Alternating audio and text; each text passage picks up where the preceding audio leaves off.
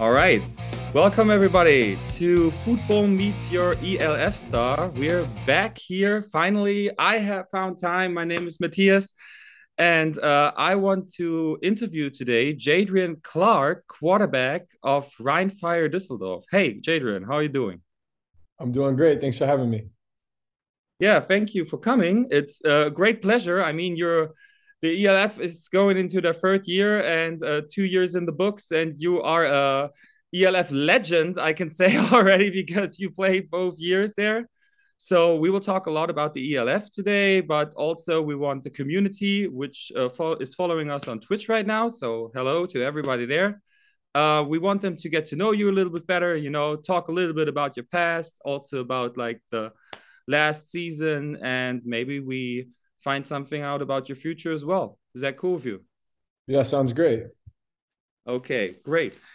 All right. So um, I had some notes here. So because if there are people out there who don't know you or don't know who you are, I uh, have some data about you. You are from Indianapolis. Is that correct?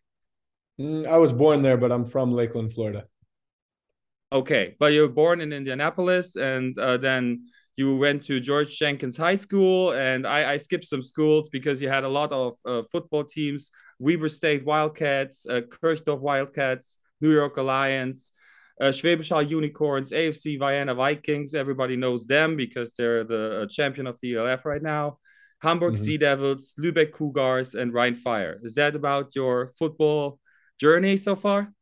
Yeah, once you uh, put it like that, it's it's a, it's quite the extensive list. Um, never was the plan to play for so many different teams, but uh, never never expected Corona to happen. Never expected a new league to happen. So so many different things have happened in, during my career that I've kind of ended up playing for a few different teams. But it's been a cool ride, and I'm happy to be back with the Rhein Fire now.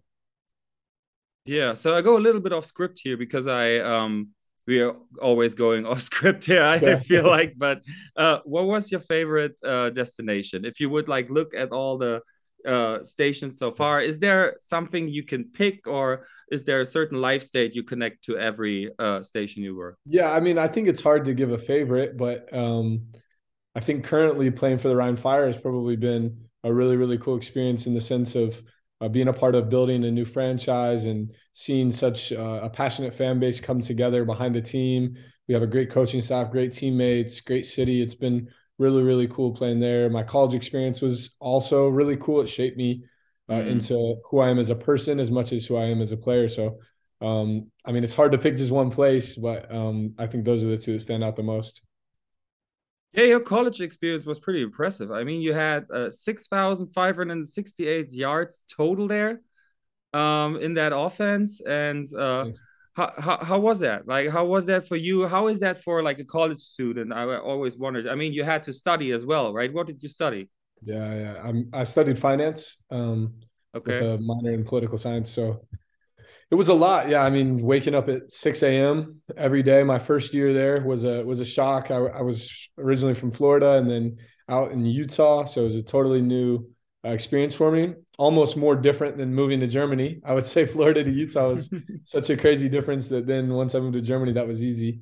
Um, it, it, it was cool, man. I mean, it was everything that you kind of see in the movies. There was, you know, the parties, the atmosphere, the college experience, being around your teammates, the locker room culture. It's everything that I think football should be, and it was a lot of fun. Uh, when did it start? Uh, like, to, or how did it start to have the idea to move to Germany? After all, you know.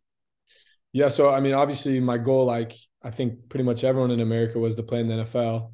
Um, I, I, went up to Seattle briefly. Things didn't work out, and uh, then had the opportunity to, uh, you know, or I thought my career was over. I guess you could say. And then, you know, I I started getting some messages from people and found out that there was football in, in Germany. And I was like, what? I didn't even know that it existed. And then I looked into it more. Um, and then, you know, I started researching Germany a little bit and started researching, you know, just a few things about Munich and uh, some some of the areas. I my first season was in Bavaria, and I was like, wow, this is really mm. cool, man. I'll go over, play some football, travel Europe, go to Oktoberfest, drink some beer, and have a good time. Um, and then it just kind of turned into one of those things that I just kept coming back because I kept getting more and more opportunities and enjoyed the hell out of it. It was it's been a cool cool ride. Yeah. I mean, we just talked about it. You had different destinations in Germany. You had Kirchdorf, the New York Alliance, uh, Schwäbisch Unicorns, and now the ELF teams. Uh, you were always seen as an import, right? So uh, in the GFL, also, I heard that some yeah benefits were made or some people got paid you know and always people think okay the imports come here you know they play better but they also uh, uh, get paid a lot but uh, it's it's not really the reality. You have to also adapt to a completely new situation, right? I mean, can you talk a little bit about like an import life because you had this and lived this for a couple years now? Yeah, sure. I mean, that, that's a good question. I think the biggest challenge for an American coming over to Europe uh, that's played, you know, maybe high level football in American Division One football is you go from having so much structure and so many things organized for you to suddenly they give you the keys and the Wi-Fi password, and it's like, hey, here's the gym, here's a restaurant or two you can go to. Figure do your out. thing. And, yeah, do your thing. And you're like, I'll speak the language, anything. You know, it's like so much, you know, new stuff to to learn, and and more than anything, so much free time. So I mean, you just have to you either you sink or swim. You find a way to build your own schedule and stay on track and and make something out of it, or you kind of you know, can become lazy because of that. So I think mm. part of what's led to my success is doing my best to try to stay on a little bit of a schedule, going to the gym, you know, doing different things. And that's worked out well for me. Yeah. So after the GFL, you decided to join the ELF, or when the ELF was founded, you decided like to yeah. uh, join this league. Uh, what were the reasons for that decision? And um, yeah, how how did it come that you ended up with the Hamburg Sea Devils the first time? Okay, yeah, that's another good question. So during the 2020 season, you know, obviously Germany decided to not have um, a season at all because of the Corona mm-hmm. situation. Mm. So I went down to Vienna. The Hall Unicorns kind of helped set that up for me, and we went undefeated and won the Austrian Championship that year. It was like a weird situation because there was a limited amount of teams, but um, my teammate there at the time, Andrew Spencer, super cool guy. He went on to be on The Bachelor in America and everything and quit playing football. But um, super fun. Yeah, he's cool. Did he um, win? Uh, no, I The Bachelor? He, I don't think he got picked, but he got some some uh, clout from it, and he's he's got enough followers. He's making money just off that. But uh, no, but what he brought up, what we were having dinner one night at the end of the season, and he was saying, "Oh, you know, the Austrian teams would kick all the German teams' ass. They're just scared to play us." And I was like no, I don't think that's it. I think it's more of an issue of nobody's been able to set up, you know, a, a structure and a league where everyone can compete under the same rules. And we we were sitting with the coach of the Vienna Vikings, the offensive coordinator at the time, him and I, and we were like joking, like, man, wouldn't it be cool if they could just get all the best teams of Europe together and play under the same rules and just create a European league? And this was like November of 2020 or around that time. And wow. so then I went back to Germany because uh, I was living year round in Germany uh, at the time, and I uh, got a call from uh, Coach Namensson and Patrick Esume, and they reached out to me and they they like told me, you know, we want to start this European league, da da da, all this stuff. I was like, what the hell, you know? I was just like, literally just having a conversation like two days ago about how cool this would be, and now it's happening.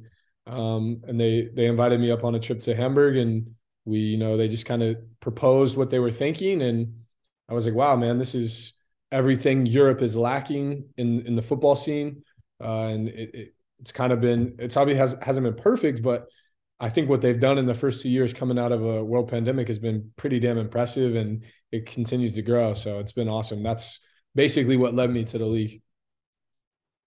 Yeah, and I mean the first season in uh, Hamburg was pretty successful for you guys. You you reached yeah. the final. Uh, well, you lost a nail biter against Frankfurt. We will talk about that game later a little bit, but sure. um, you you had a very sec- not not too extensive. No, no, no worries. No but yeah, uh, okay. okay, cool.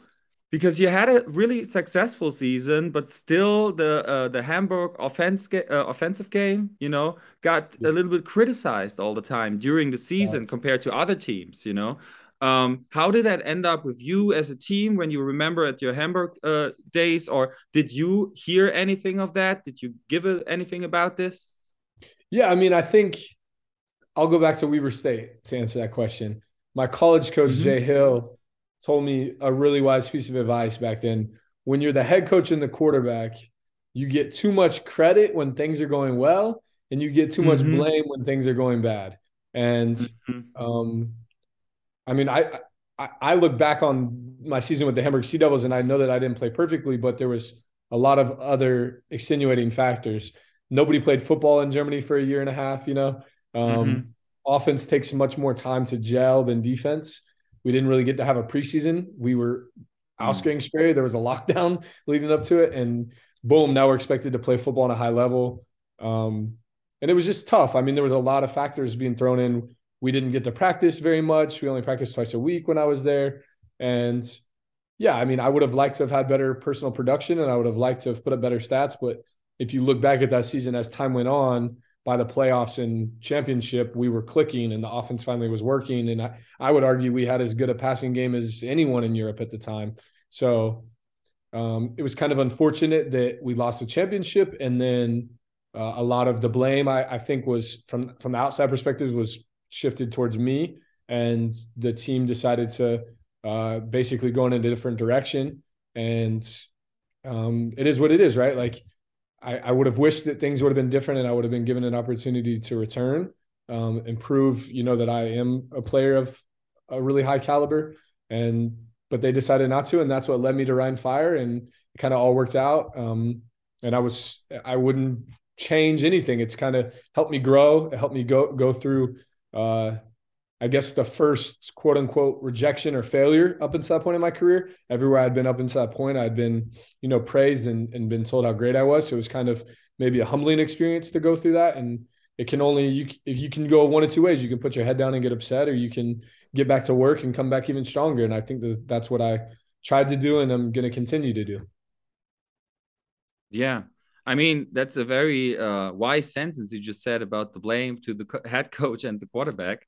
Uh, another thing I heard about, like from the NFL, once a NFL player or football player starts about uh, thinking about retiring, like he will not achieve his best uh, performances anymore, and he's pretty much like done. I mean, we see in the NFL right now, Tom Brady and Aaron Rodgers struggle big time this year.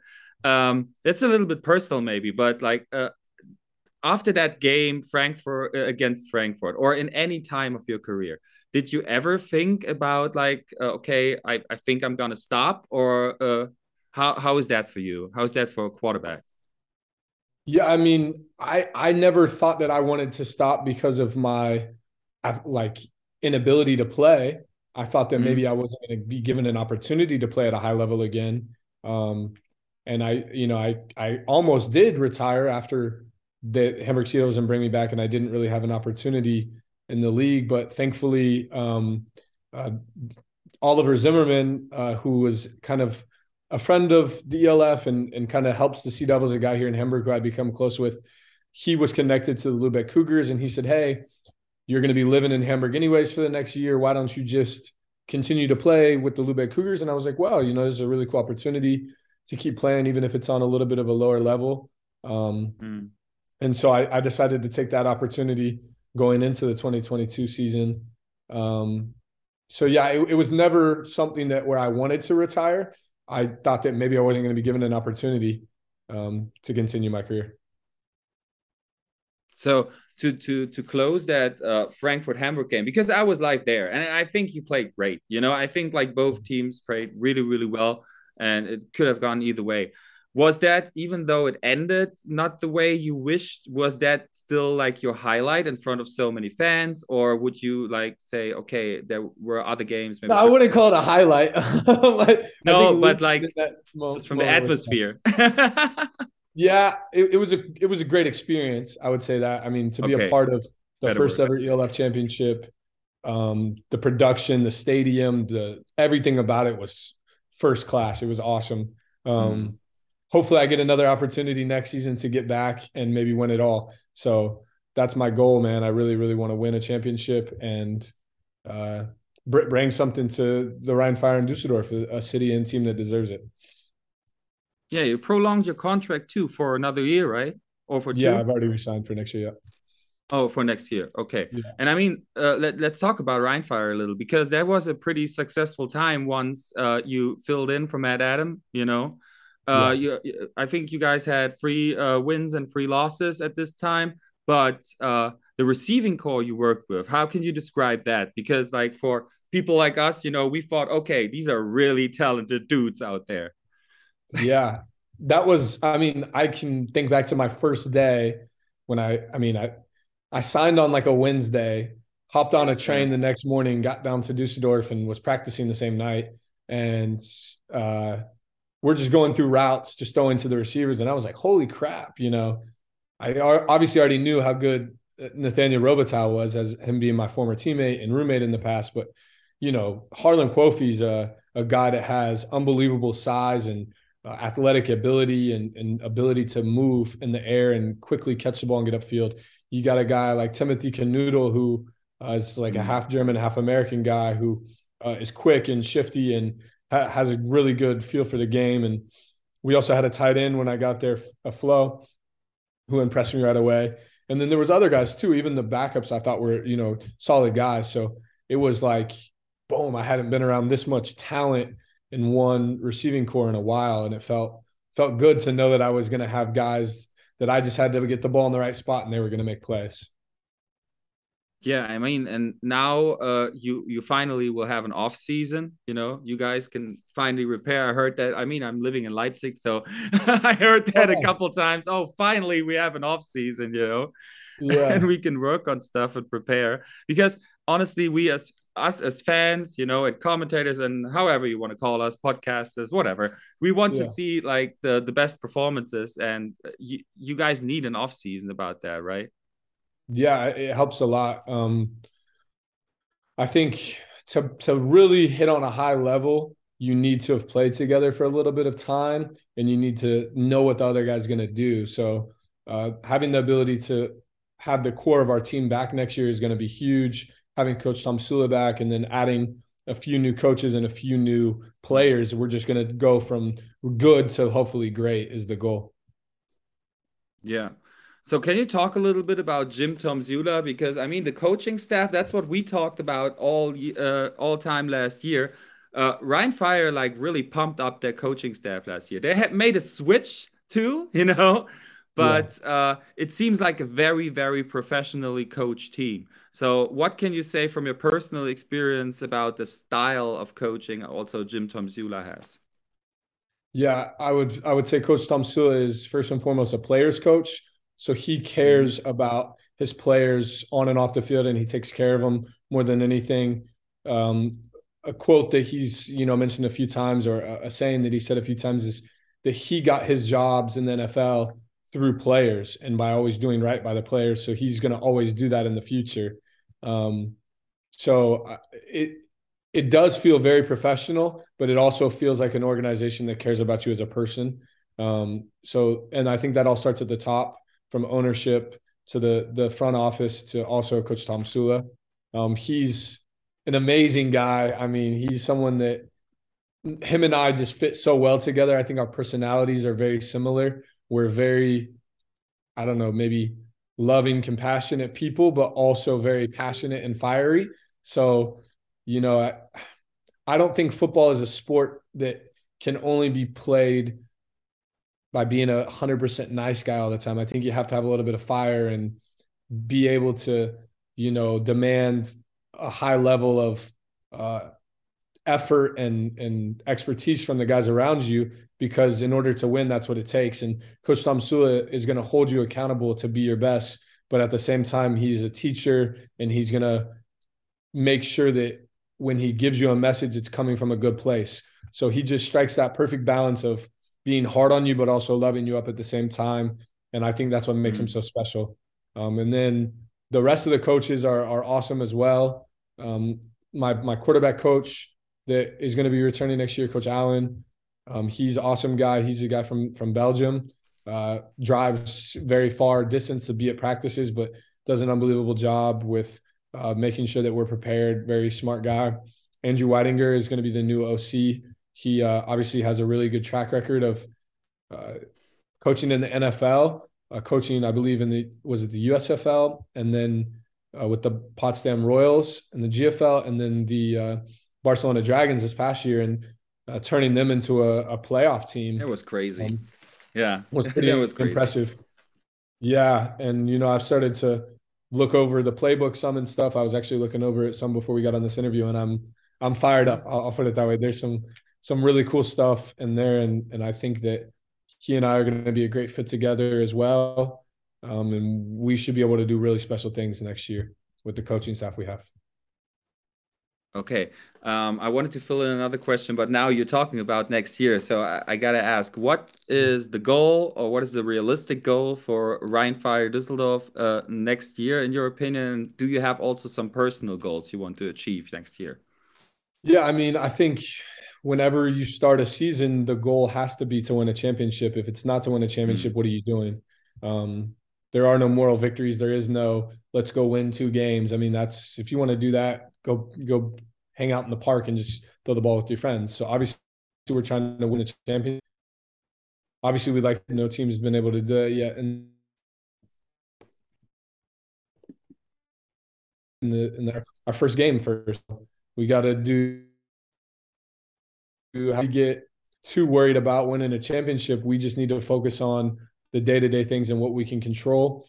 And for me personally, as far as personal goals, to me, at this point in my career, I genuinely only care about winning. Um, it's it's great to get recognition, of course, but recognition is going to come through team success. Uh, Mm. It, it doesn't really matter to me if you go out there and you have the best stats as the quarterback, but you don't win it all. So, um, yeah, I, I personally want to win a championship, and team we want to win the championship. It's very simple. Yeah, I mean, I wish you best of luck on that way. Um, so let's switch a little bit to uh, the chat because we got some questions, and uh, thanks to Hendrik, I, I can read the questions here. So I would ask yeah. you two. Um, the first one is where do you see the ELF in five years? It's a question from the game. Maybe the game. H, okay. Like, Let me get my magic yeah. ball. you guys. Um, that's a good question. I mean, how about we say where I would like to see it? I think that okay. I think that it is going to keep growing and expanding. Um, I think the goal is something like that. Um, and hopefully maybe in five years super professionalized to the point where every single player can at least make something like a thousand euros a month and can kind of live halfway decent. So become fully professional, I would say. Um, and then maybe even a partnership with the NFL. I think those would be the two things that could take this to the next level. Mm, yeah, I think we all would like to see that. Um, so you caught, uh, you talked about Coach Weidinger, and we wrote we cannot find anything too close out about the playbook of the Rhein Fire next year yeah. tonight, obviously. But there's a question from Elias. Um, the former Surge quarterback Aaron Ellis, I guess you know him too, uh, is a big proponent of many forward plays or for vertical plays in the playbook. Um, are you a fan of these kind of plays too, or do you see a lot of dangers in there? Yeah, four verts is definitely, I think, a part of almost every playbook. It's in, you know, Coach Weidinger's playbook. It's in, I think, almost every modern team has four verts in. Um, yeah, I'm I'm a proponent of four verts. I personally think that there's ways to generate bigger plays without necessarily. I mean, four verts is great. Don't get me wrong, but you're in a situation where you you can't pass protect very well in four verts, mm. and you're relying on the quarterback to make perfect reads and perfect throws. Um, so I definitely like it, but I think that there's other plays that are are better in my opinion. Yeah, I mean your running back uh, cannot miss his block. Like otherwise it's yeah. it's over. Um, so uh, one more from ELF Info Group. Uh, uh, who are you yeah, wishing yourself for a right receiver. Do you have any wish for a new right receiver? Because Timothy Knüttel is going to the CFL. So mm-hmm. um, yeah. there is a spot open. There is, there is. Um, let, us stay tuned. Hopefully, we we we uh, oh, get Harlan Kofi signed. He was a, a, stud last year, so that would be a huge resigning. Hopefully, we're able to resign Nathaniel Robitaille. And then who knows? Maybe there's another guy out there that maybe we'll be able to convince to come. You never know. Yeah, I have a personal question too because I'm a friend of uh, or uh, Patrick Perch, you know, because he's oh, yeah. just a, such dude. a funny guy. Yeah. um, so, how do you value the uh, position, or can you describe it a little bit? The value of the position of a real fullback in oh, uh, yeah. yeah football these days, you know. There we go. Now we're talking real football, man. There's no four verts when you got a, a fullback in the game. Tell Aaron Ellis that. Um, I think that if you can establish the run and have play action off of it, it is tried and true the best way to be effective in football. Um, mm-hmm. Having a fullback like Patrick that is probably one of the hardest hitters in the whole league, but also has soft hands and can actually run routes. I mean, when we played Frankfurt at home, he had two huge long catches. Um, is unbelievable. If you look at Kyle Juszczyk in the 49ers offense, mm-hmm. um, or I, number 30 for the Dolphins. I don't know their fullback's name, but he's played really well this year. I would envision yeah. uh, Patrick Puch having a, a kind of a, a role like that for us next year. I think we're going to use him a lot. It would be great. So, uh, Perch, Perch was writing Schädelsuppe, ein Begriff. Is that a word? I, I, don't know how to what to make of that, but okay. Oh, Schädelsuppe. In the, he's in the chat right now. Yeah, yeah, yeah. oh man, I didn't mean any so. of that. He sucks. Patrick sucks. He's not a good guy. He's not a good player. That was lying. Well, he had some great tackles and special teams last year. I gotta say that. there were right. some highlights. He's a long snapper too. He can do it all. That guy's special. He can do it all. Like most valuable player in the whole league. Okay, yeah. so uh, uh, one more question of Balu right now. Um, Balu uh, asked you uh, for you, who was the best quarterback and the best right receiver last season? Well, I mean, in my opinion, I would say myself and Nathaniel Robitaille. Um, I think that we Thank you. together have so much chemistry, and I would take us against anyone. I think if you don't believe in yourself, who is going to believe in you? So I, that's true. If I, if you'd like to know other than myself, then I would probably say Sean Shelton. I think that uh, he did a great job of uh, leading his team. Did a great job of uh, completing a lot of passes, not throwing a lot of interceptions, and he won a whole lot of football games without an American receiver. Also, so um, I think what Sean Shelton did was very, very impressive last year. Mm, yeah, it's true. Best well, receiver I, other than Nathaniel Robitaille, I think you'd have to say Kyle Sweet. I mean, he he won the triple crown. He put up crazy numbers too. So um, I still would take Roby. Uh, that's my guy. That's the number one guy to me. But Sean Shelton Kyle Sweet would be a, a nice combo as well. I feel like when I saw Nathaniel Robitaille last year, I I gotta say he he never drops balls. It feels like he never he never drops any passes. Like that just, guy caught some so many crazy passes last year, like deep ones that you're like, how did he come up with it? It was wild. Yeah. All right. I'm I'm coming to the division, guys. Uh so um the, the league is developing right now and evolving, and uh, we will have 18 teams next year. Just yeah. four will make the playoffs. It will not be easier. Um, how do you like the development uh, of the league so far and the speed? And uh, also the playoff system? And who do you wish for division opponents? That's what people want to know. That was like a three part question. That was a good one, man. You're, I know. You're, you're I know. killing Let's this interview. Um, I, I, have I to make say, everything out of my time here. I like it, dude. Very German of you. Um, I would say 18 teams is pretty cool to have already. It's a little bit awkward because it, it doesn't like 16 would have been nice or 20 would have been nice. 18 makes it a little awkward, but I guess they they did that because that was the correct amount of teams they had ready.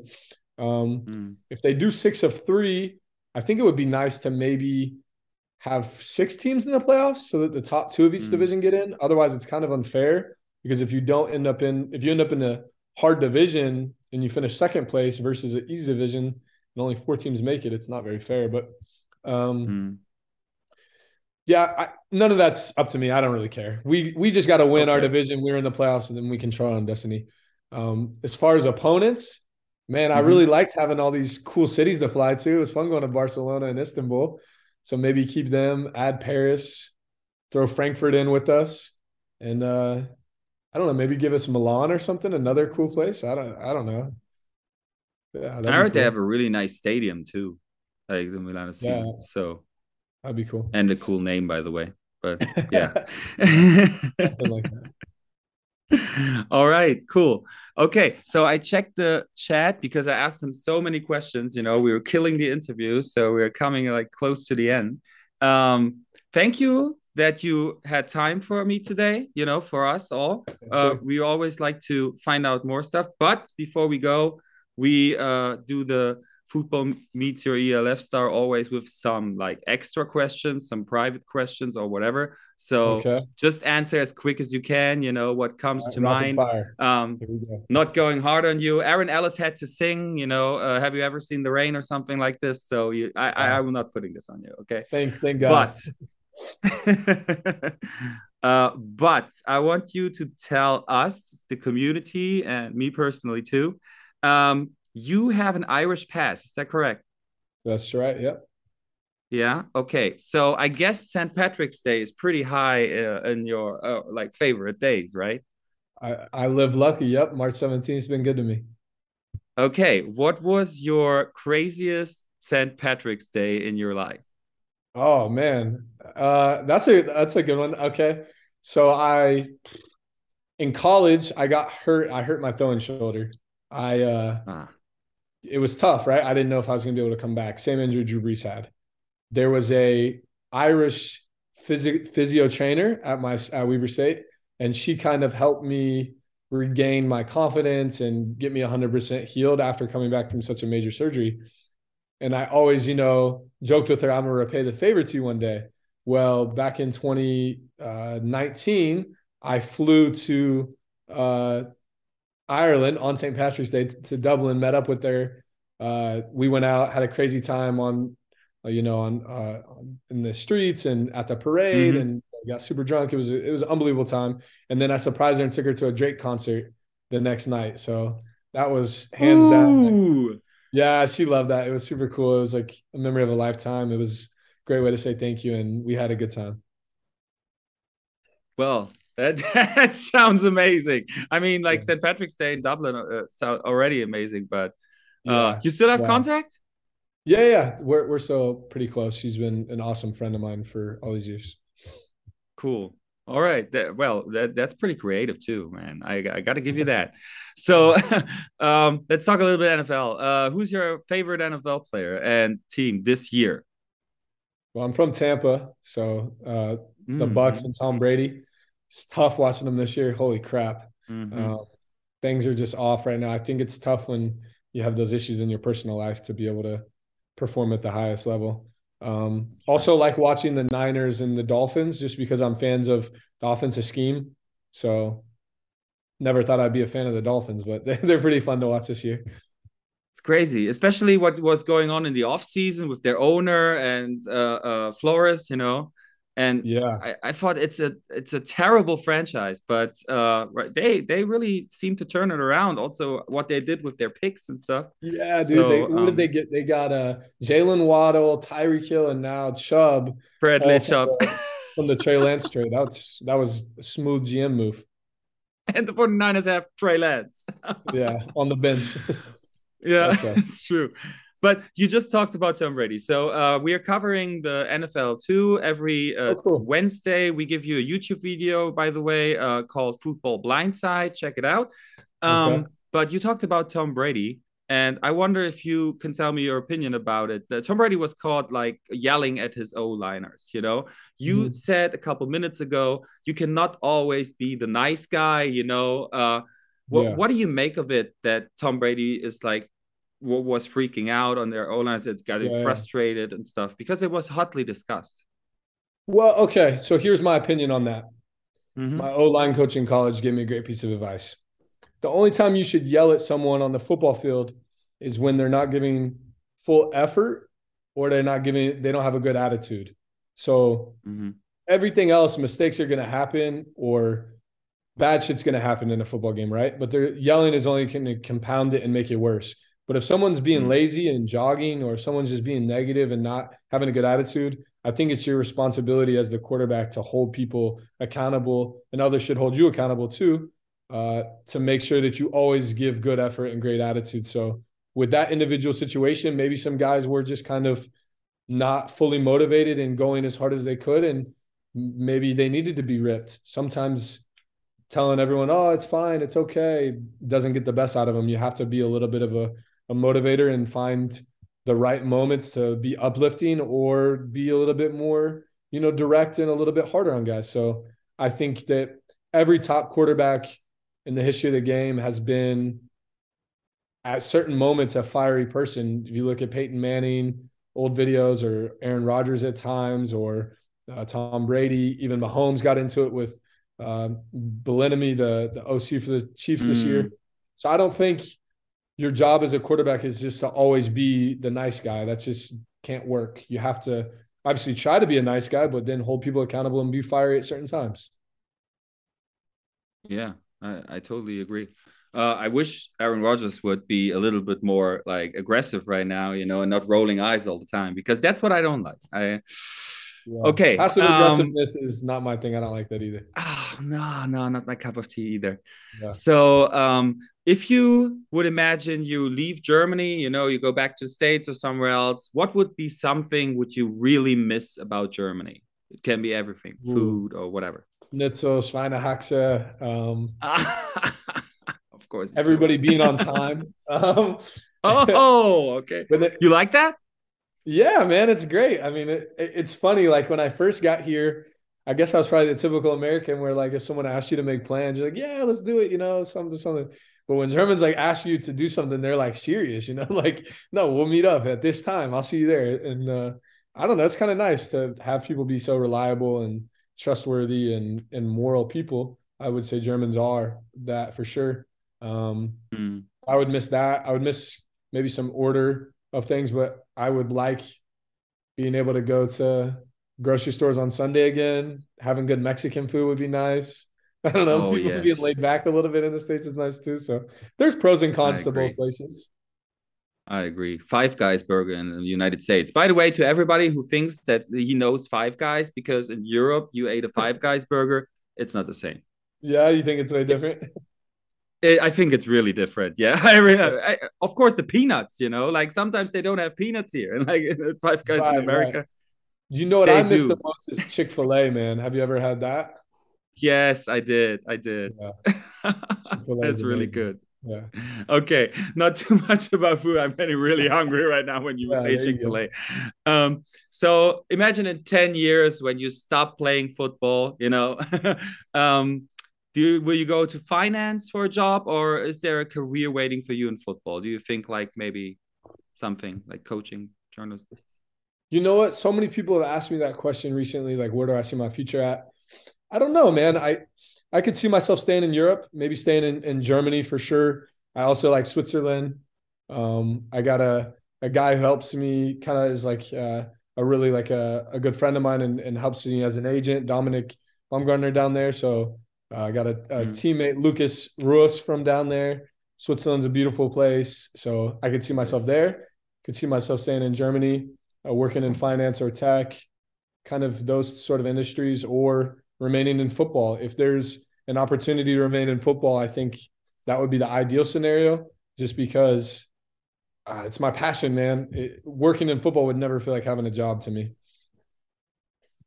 Yeah, I agree. I, I mean, I've been to Switzerland a couple times too. It's it's really beautiful. Have you been to Zug or Zurich?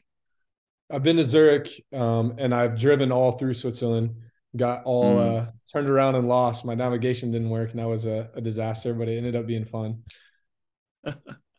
okay, so uh, we talked about it before the video a little bit. Um, you play fantasy football too, right? Oh yeah. Um, yeah. With your Rhein Fire guys, like what yeah. player of Rhein Fire, and don't say Patrick Pötsch because he gets way too much credit today, oh, yeah. is right now leading your league? Ah, unfortunately, it's Jason. He's our our awesome D lineman that we've got.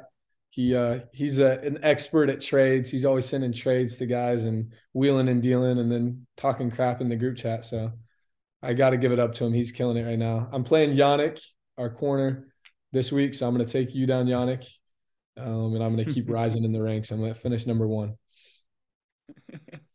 nice. Okay, so one more ELF question, and then we're uh, through. Who do you think? What team will be the surprise of the year? The surprise of next year. Mm-hmm. Hmm. Man, that's tough. It's so tough because we don't have the rosters put together yet. But. I would maybe say Milano Seamen. I think that Milano mm. Seamen, the Italians have a, a good core of guys, and they've played mm. together a lot on the national team. So if they're able to get all of the uh, national team guys together and then build upon the imports that they they had from the years past, like with Luke, I think that they have a chance to be really good and surprise some people. Um, who else do I think? There's so many teams now. 18, gosh. Uh, Stuttgart. I mean, Stuttgart has won two games in two years. I think they're going to be pretty good. So with Coach Neuman and all the guys that they've uh, brought in on the coaching staff, so I would say those teams, Stuttgart and Munich or Stuttgart and Milano, probably surprise people. Man, Jadrian, you had the big chance to do me a favor here and say Leipzig Kings, but okay. Leipzig's good, man. They, they, beat they beat me in the last game, man. They pulled it off, so I uh, it's not a surprise anymore. No, I, I, I know Moritz Heisler, the owner of Leipzig. He's a he's an unbelievable guy. Yeah, uh, yeah, that's true. I think Coach Booker is a is a good guy too, from everything I've heard about him. So I think Leipzig is going to be good, but that's not a surprise. So there you go. All right. Okay. So Jadrian Clark, everybody, thank you very much. We don't have any more questions in the chat. Uh, I hope that you liked the video. Please like or follow or comment, please, uh, on the YouTube version later.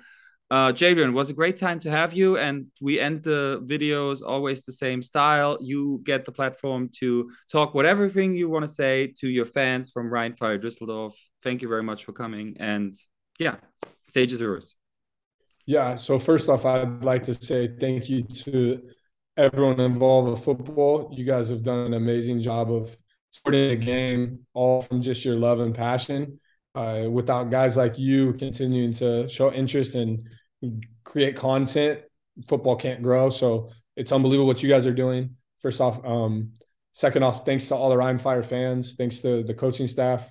I'm super grateful to be returning there. It's it's an honor to be back thanks to my teammates for you know rallying around me and, and allowing me to come in and become such a quick addition to the team last year and you guys made me feel like home um, and yeah just thanks to everyone in europe that's continuing to grow this game it's so near and dear to my heart i think american football is you know the most beautiful game on earth it's without football i don't even know on this earth it allowed me to get a free education to explore the world. It's taught me so many lessons as a man and as a person that even if you never become pro or make a single dollar off of it or euro off of it, um, it's going to teach you so many life lessons. So I just want to keep continuing to see it grow through the youth and through the local European talent. And yeah, let's let's build this thing together and let's continue to try and support one another. There's no reason to have division or be against each other. Uh, we'll compete on the field, but off the field, it's all one tight knit community, and let's let's do it together.